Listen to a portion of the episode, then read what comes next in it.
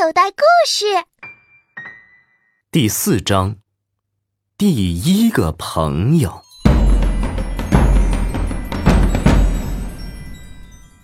大帅回到家里，坐在院子里发呆。他每次偷了蛋回来，都会这样发呆。院子里靠院墙的那一边已经堆满了蛋，从指甲大小的蛇蛋，到大餐桌那么大的恐龙蛋都有。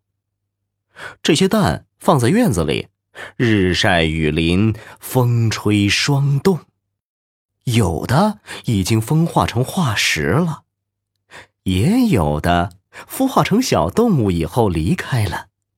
只剩下空空的蛋壳。每次大帅把新鲜的蛋偷回家后，就要在院子里挖一个小洞，把蛋放进去，藏起来，或者他自己趴在上面孵蛋。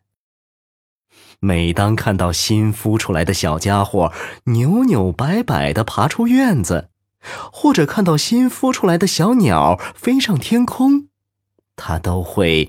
非常高兴，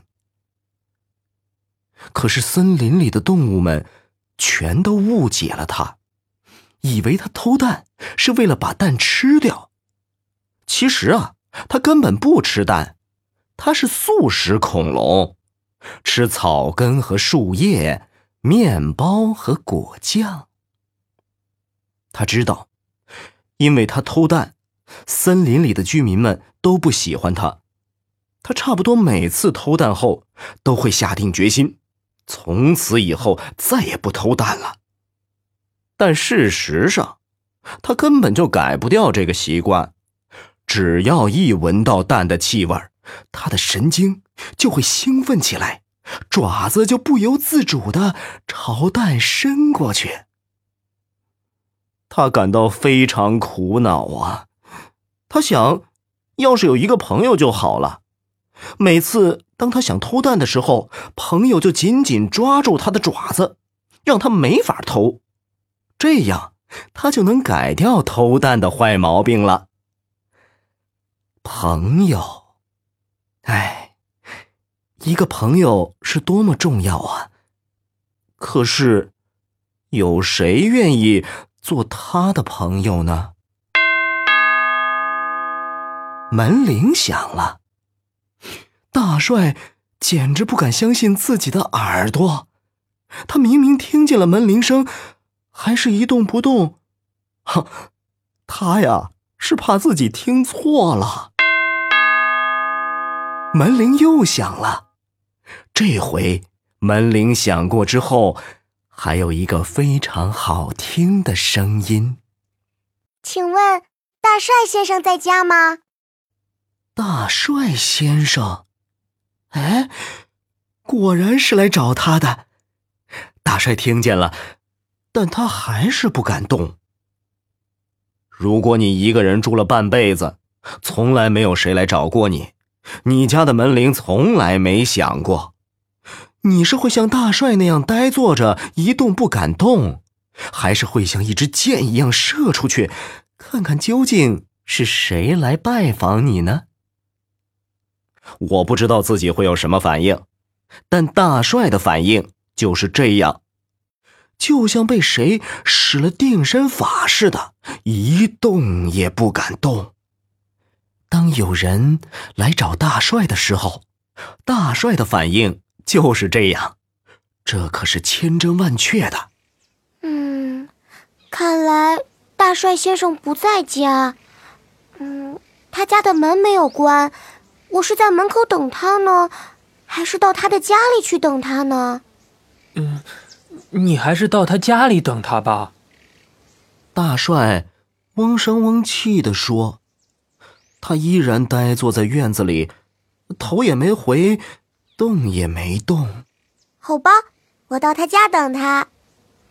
那个好听的声音一路从门口飘进来，接着。大帅就听到了轻巧的脚步声，脚步声一直穿过房子，来到了后院儿。大帅依然傻傻的坐着，一动不敢动。一个小姑娘站在大帅的面前了。她就是刚才大帅在灌木丛里遇见过的小姑娘，她背着一个巨大的旅行包。大帅见小姑娘站着，也赶紧站起来。大帅先生，我来拜访你，是想和你做朋友。小姑娘把大背包取下来，放在院子里。然后朝大帅伸出手。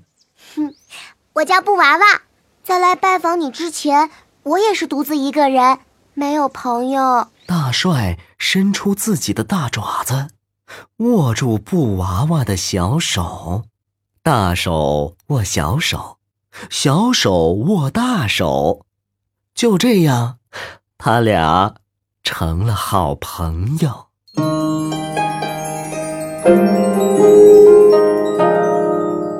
布娃娃打开自己的背包，里面有一顶睡觉的帐篷，一个吃饭的盆子，一个喝水的杯子，一把小勺子，一本故事书和一个平底煎锅，一张报纸。这就是我的全部家产，我都带来了。我背着这些东西走了六天，才找到这里的。布娃娃。打开报纸给大帅看。嗯，自有年轻英俊、脾气温和的恐龙，征求心地善良的好朋友。来信请寄红星森林公园原始森林路八号，大帅收。欢迎上门拜访。我就是上门来拜访的，你还没有表示欢迎呢。哈，嗯，欢迎欢迎，大帅。他太幸福了，也太震惊了。幸福和震惊这两种完全不同的情感交织在他小小的脑袋里，把他弄得是晕头转向。他什么话也不会说了。你能请我喝一杯茶吗？要是有点心，那就更好了。我已经好几天没吃东西了。哦，好，好。请你喝茶，请你吃点心。我们进屋去吧。嗯，好，我们进屋。大帅忙着烧茶、烤点心，他屋里屋外忙碌着，把炉子烧得通红，把火烧得旺旺的。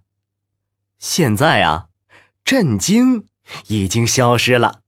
他巨大的心里和小小的脑袋里全都是幸福。半个小时以后啊，他们坐在一起喝茶、吃点心。大帅听布娃娃讲自己的故事。Listen，铃声。多免费内容，请下载口袋故事听听，里面的好故事多的听也听不完哦。